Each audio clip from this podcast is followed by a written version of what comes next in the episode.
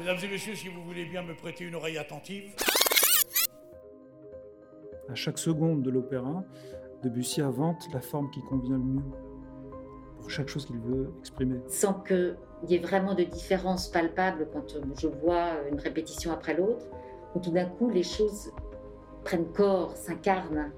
Je suis euh, tout baigné de cette émotion et en même temps de ce challenge incroyable parce que c'est une musique qui est tellement complexe que je trouve aujourd'hui, 20 ans après, beaucoup plus difficile qu'en 2002 quand je dirigeais pour la première fois. C'est de la musique qui, pas forcément au service du théâtre, mais en tout cas qui s'imbrique avec le théâtre. Je m'appelle Adrien Joubert et je Je m'appelle Vanina Santoni. Je, chante le rôle de Mélisande et je suis soprano lyrique. Et je suis baryton la création de Péléas et Mélisande a lieu à Paris en 1902 à l'Opéra Comique, contre l'avis de Metterlinck, avec qui Debussy s'était brouillé suite à un désaccord sur le choix de la chanteuse pour le rôle de Mélisande. L'opéra, dirigé par André Messager, divise public et critique, provoque controverses et polémiques, même si la mise en scène d'Albert Carré et les décors de Jussot Méronzin sont largement salués. Comment représenter Péléas et Mélisande aujourd'hui? Dans quel décor? Comment comprendre cette œuvre toujours énigmatique de nos jours? Daniel Janto, le metteur en scène de cette nouvelle production, nous a fait l'honneur de répondre à ces questions. La pièce donc, euh, de Metterlinck, Péléas et Mélisande date de 1890. Et euh, aujourd'hui, on a oublié l'importance qu'a eu Metterlinck euh, dans ces années-là, entre 1890 et 1900. Il a provoqué une sorte de révolution extrêmement importante dans la dramaturgie européenne et qui a eu des répercussions dans le monde entier immédiatement. Ces pièces ont été montées, les pièces de ces années-là, ont été montées quasiment en temps réel en Russie par euh, Meyerhold au théâtre d'art, enfin au tout début du XXe siècle, au Japon, euh, enfin ça a été traduit, ça a eu vraiment une très très grande, un très grand retentissement.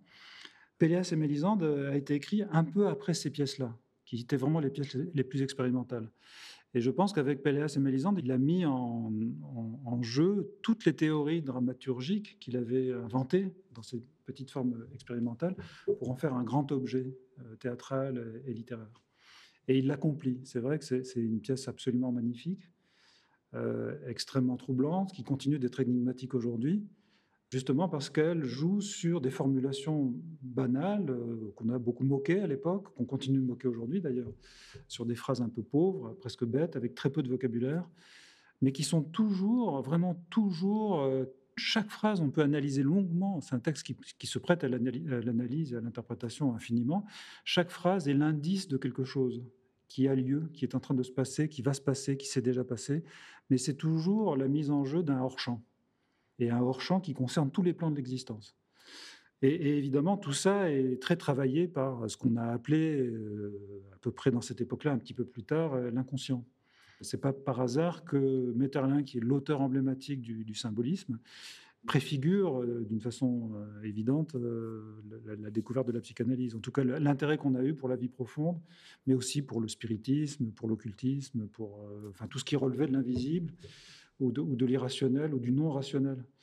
Et ce mouvement du symbolisme, euh, cette espèce de contre-révolution euh, par l'invisible et le spirituel, venait évidemment répondre à, tout un 19e siècle marqué par l'industrialisation, le matérialisme extrêmement dur, l'avènement du capitalisme, c'est-à-dire un monde qui se refermait sur une, lecture euh, purement matérielle, extérieure, dure de, de la vie.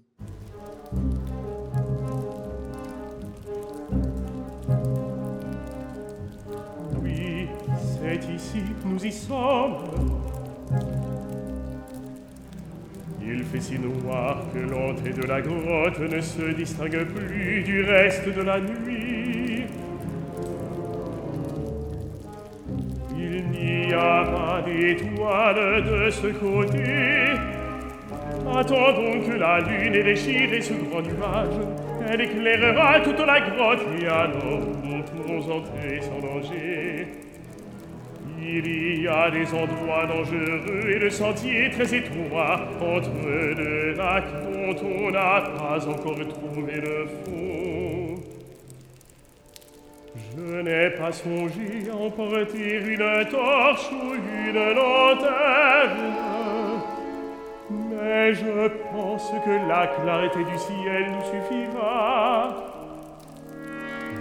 Vous n'avez jamais pénétré dans cette grotte. Non. Entrons-y. Il faut pouvoir décrire l'endroit où vous avez perdu la vague, s'il vous interroge.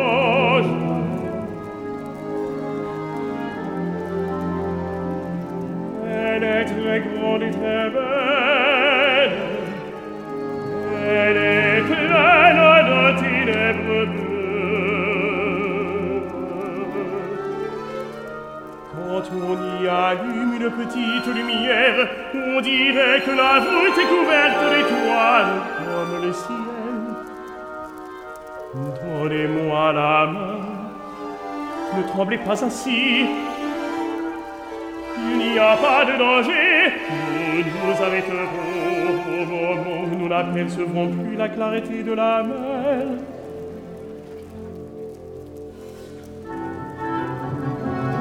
Est-ce le bruit de la grotte qui vous effraie?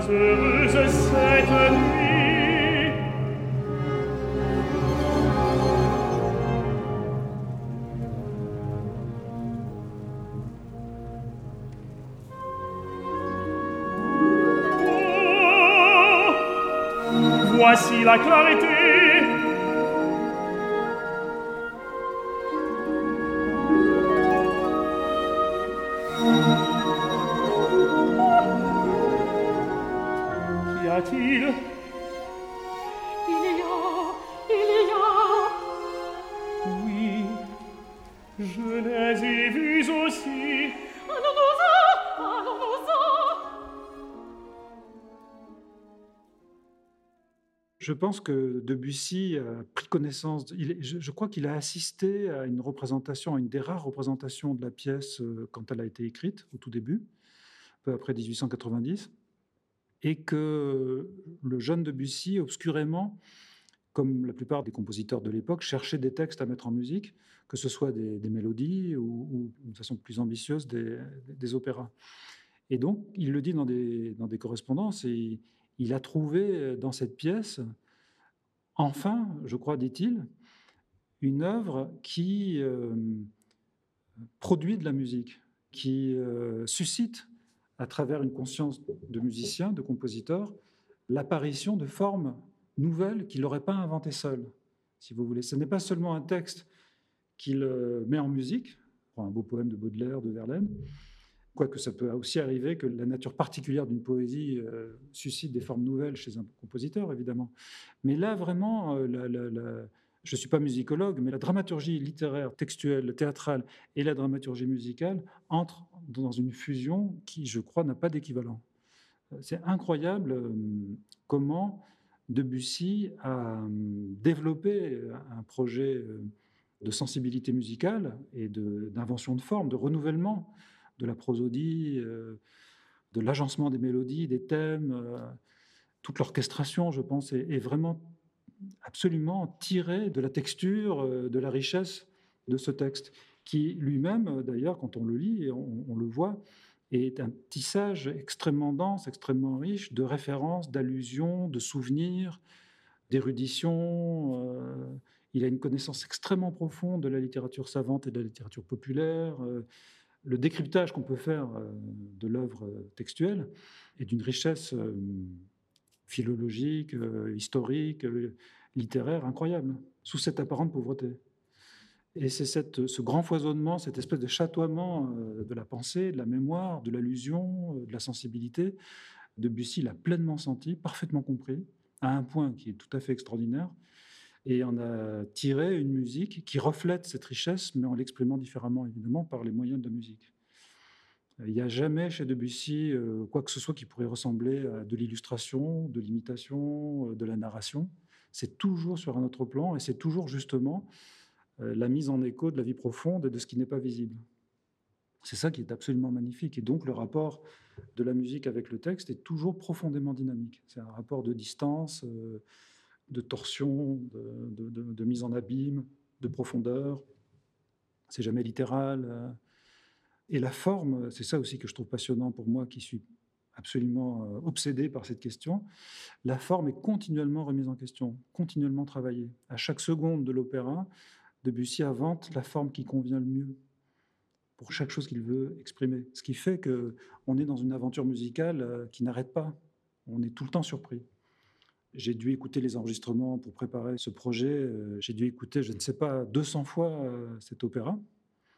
Et jamais je n'en ai eu de fatigue, si vous voulez. Alors que je ne suis pas un mélomane, j'écoute pas beaucoup de musique chaque jour, mais c'est toujours intéressant. C'est toujours intéressant et c'est toujours renouvelé et c'est une œuvre qui ne cesse d'apparaître, qui est toujours euh, dans une modalité d'apparition. Elle se donne en apparaissant. Ce n'est jamais une chose établie, arrêtée et définitive. C'est toujours euh, évanescent et toujours affirmatif en même temps. Monsieur Claude Debussy est le représentant de la jeune école musicale la plus avancée. On a de lui des nocturnes et surtout un prélude intitulé L'après-midi d'un faune qui dénote une très grande expérience de l'orchestre mais aussi un mépris absolu pour toutes les règles que nous ont transmises les maîtres de la musique. Monsieur Debussy a l'horreur de l'accord parfait. Et si par hasard il l'emploie, c'est presque toujours dans une succession antitonale, comme pour nous dire ceci est un accord parfait soit, mais avouez qu'il n'en a pas l'air. La musique de M. Claude Debussy est d'une nébulosité constante qui momentanément n'exclut pas un certain charme, mais qui, à la longue, devient fastidieuse. L'œuvre actuelle de M. Debussy est la conséquence obligée des théories que toute une catégorie de musiciens prend à cœur de faire prévaloir depuis nombre d'années, sacrifier l'art musical à des conceptions vagues et à des compromis dangereux. Cette représentation de Péléas et Mélisande nous prouve une fois de plus que le monde musical est divisé en deux camps. D'une part, un groupe d'arrivistes qui ont des amis bruyants décidés à les défendre malgré tout. D'autre part, les fervents de l'art qui trouvent que la musique est une trinité sainte dont les trois éléments, la mélodie, l'harmonie et le rythme, ont des lois qu'on ne peut continuellement enfreindre au détriment de la raison et de l'oreille. Péléas et Mélisande aura été une limite infranchissable, je crois, et méritera certainement de figurer à titre de curiosité dans toutes les bibliothèques de musique. Monsieur Debussy, dont c'est la première œuvre dramatique, consentira peut-être à renoncer à son système et à revenir à une conception plus saine de l'art musical. Nous pourrons alors attendre de lui quelques chefs-d'œuvre. Ce qui, moi, m'a intéressé, c'était d'une part de ne représenter personne comme étant coupable, par exemple, je veux absolument que Golo soit le plus humain possible et le plus attachant. Et il est hors de question de le juger ou d'en faire une brute épaisse, comme c'est souvent le cas. Euh, c'est peut-être même, d'ailleurs, à mon avis, c'est peut-être le personnage le plus intéressant, finalement. C'est peut-être celui qui, moi en tout cas, m'intéresse le plus et que je placerai au centre de cette œuvre. C'est celui qui rêve tout ça. Il est perdu dans sa vie au début, il est perdu dans une forêt obscure, un peu comme au début de la Divine Comédie. Il ne sait pas où aller, il ne sait plus ce qu'il vit et il ne sait pas très bien ce qu'il est lui-même, privé de toute possibilité de vivre vraiment sa vie puisqu'il est sous la coupe d'Arkel, cette espèce de vieux roi qui domine tout et qui est une espèce de vieil idiot qui prétend avoir de la sagesse et qui se trompe tout le temps. C'est très étonnant de voir comment Arkel se plante. Chaque chose qu'il dit est absolument contredite par la vie, par les événements. Donc c'est une espèce de vieil idiot que Metterlinck à la fois et Debussy représentent avec beaucoup de beauté, beaucoup de grandeur. Les airs d'Arkel sont magnifiques, mais idiot. Et Golo est privé de sa propre vie, erre euh, et rencontre, euh, découvre, invente peut-être cette femme, euh, enfant, qu'il prend d'abord pour une enfance, tout ça est un peu troublant, et avec qui il se marie, dont on ne sait pas d'ailleurs très bien quelle est la nature de ce mariage, comment ça s'est passé, elle est quand même très réticente, mais elle se laisse entraîner. On ne sait pas d'elle-même d'où elle sort. Il y a beaucoup de théories qui disent que Mélisande n'est pas humaine, qu'elle est un être surnaturel. Il y a un arrière-plan de conte dans l'œuvre. Parmi toutes les références, Metterlinck a, repris des motifs de certains contes de Grimm, par exemple comme le conte de Réponse, qui elle aussi euh, fait pendre sa chevelure pour que son amant grimpe jusqu'à la tour où elle est enfermée. Donc la dimension de conte euh, donne à Mélisande Mélusine une dimension un peu surnaturelle, et certains philosophes, euh, commentateurs, ont, absolument désigné Mélisande comme étant une créature surnaturelle, une sorcière même, ou une fée, un esprit. Donc Mélisande, en tout cas, euh, est emportée par Golo. Et comment dire, ce qui est très étonnant, au fond, à travers toute la pièce, c'est qu'on voit Mélisande, qui est un être assez disponible, disponible à toutes les projections, qui n'a pas un profil psychologique arrêté, sinon qu'elle est libre, qu'elle est euh, radicalement émancipée. Elle ne peut pas du tout cadrer dans une structure familiale, dans le mariage par exemple, ça n'a pas de sens pour elle. Elle a été attirée par Golo, euh, elle vient le chercher quand même un peu. Il y, a, un moment où elle est active dans cette première rencontre, et ensuite elle voit euh, Péléas et elle fait un peu la même chose, et, les scènes se superposent un peu les, unes les autres. Mais c'est pas parce que c'est une euh, dévergondée, c'est simplement parce que elle ne souscrit pas à cet ordre qui est d'ailleurs précisément daté dans l'histoire de l'humanité, où une femme doit appartenir à un homme, disons, comme d'autres femmes, comme Carmen, comme d'autres femmes libres. Mélisande est libre et ne souscrit pas à ces structures, à ces ordres. Et donc, elle entre en relation pleinement, comme un sujet à part entière, avec les êtres qu'elle rencontre. Et elle développe avec chacun d'entre eux une possible histoire. Et, donc, évidemment, cette liberté radicale se heurte avec les structures que les hommes ont dans la tête.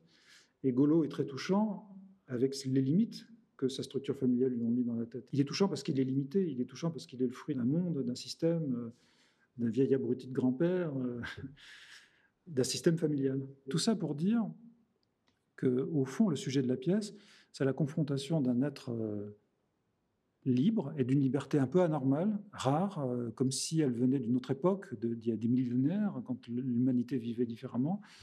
Il y a ce côté un peu immémorial de Mélisande. Elle est très jeune et possiblement euh, millénaire, très ancienne, et elle se heurte à un système familial, à cette étroitesse d'un petit royaume dominé par les hommes, où on vit une vie ennuyeuse, euh, pleine de contraintes.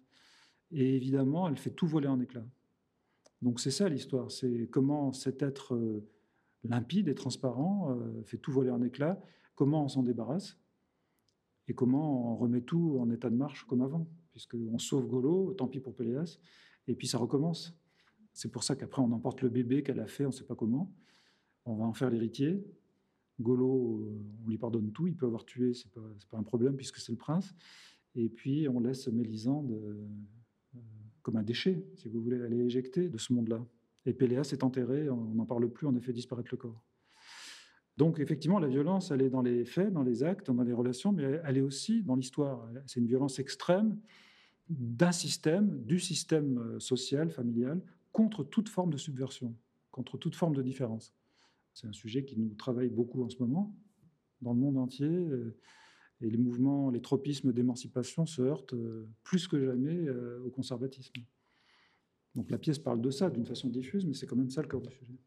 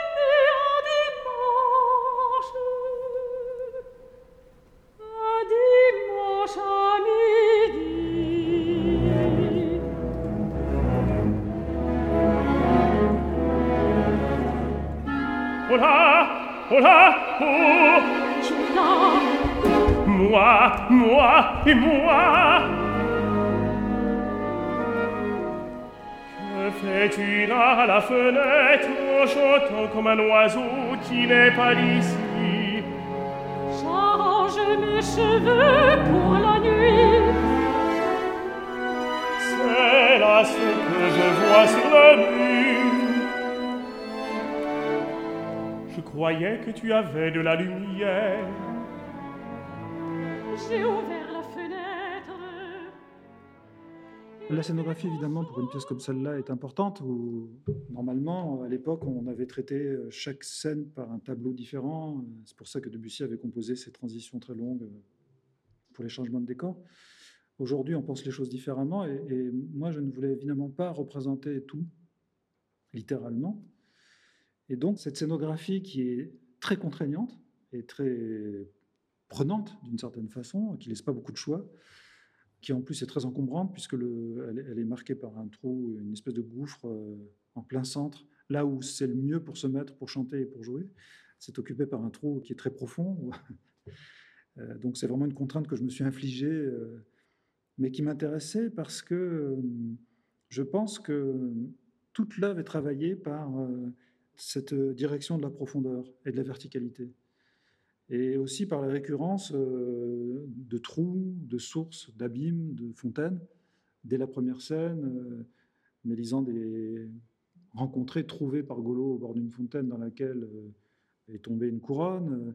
C'est autour d'une fontaine qui est tout à fait du même type, qu'elle a rendez-vous avec Péléas plusieurs fois. C'est dans cette fontaine, dans la pièce de Metterlin, que Péléas tombe quand il est tué par Golo. Il y a aussi les profondeurs de la grotte marine, il y a les profondeurs des souterrains du château.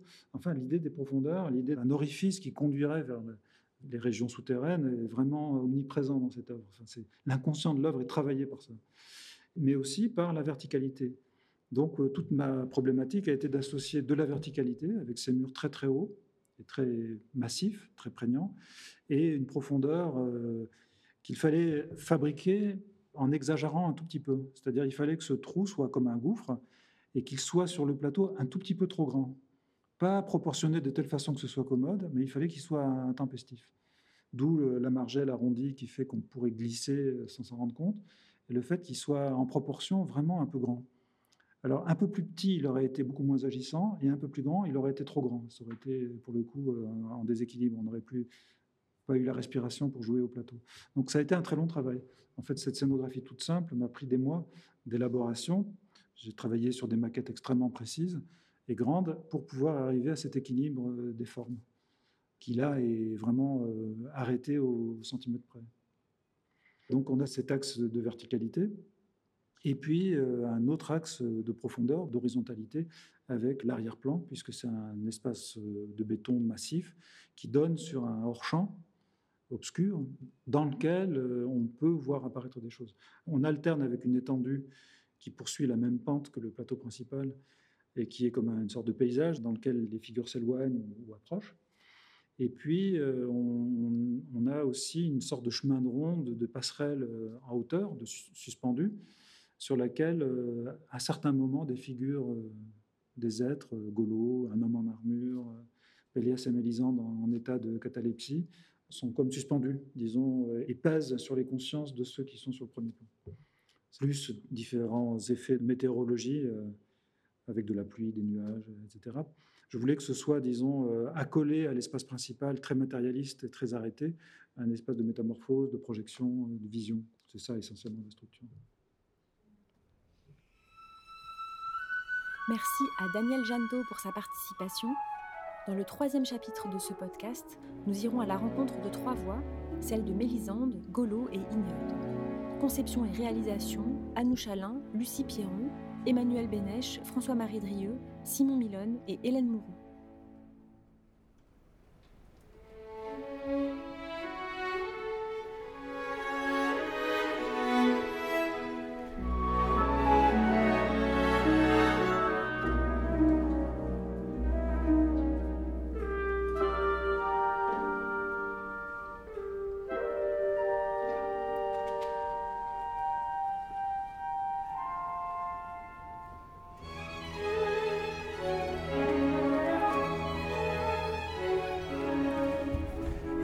Savez pas où je vous ai mené. Je viens souvent m'asseoir ici vers midi, lorsqu'il fait trop chaud dans les jardins. On étouffe aujourd'hui, même à l'ombre des arbres. Oh, l'eau est claire Elle est fraîche comme l'hiver. C'est une vieille fontaine abandonnée. Il paraît que c'était une fontaine miraculeuse. Elle ouvrait les yeux des aveugles. On l'appelle encore la fontaine des aveugles. Elle n'ouvre plus les yeux des aveugles. Depuis que le roi est presque aveugle lui-même, on n'y vient plus. Comme on est seul ici, on n'entend rien. Il y a toujours un silence extraordinaire. On entendrait dormir l'eau. Voulez-vous vous asseoir au bord du bassin de marbre Il y a un tilleul, le soleil n'entre jamais. Je vais me coucher sur le marbre. Je voudrais voir le fond de l'eau. On ne l'a jamais vue. Elle est peut-être aussi profonde que la mer. Si quelque chose brille devant, on le verrait peut-être. Ne vous penchez pas ainsi. Je voudrais toucher l'eau. Prenez garde de glisser. Je vais vous tenir par la main. Non, non, je voudrais y plonger les deux mains.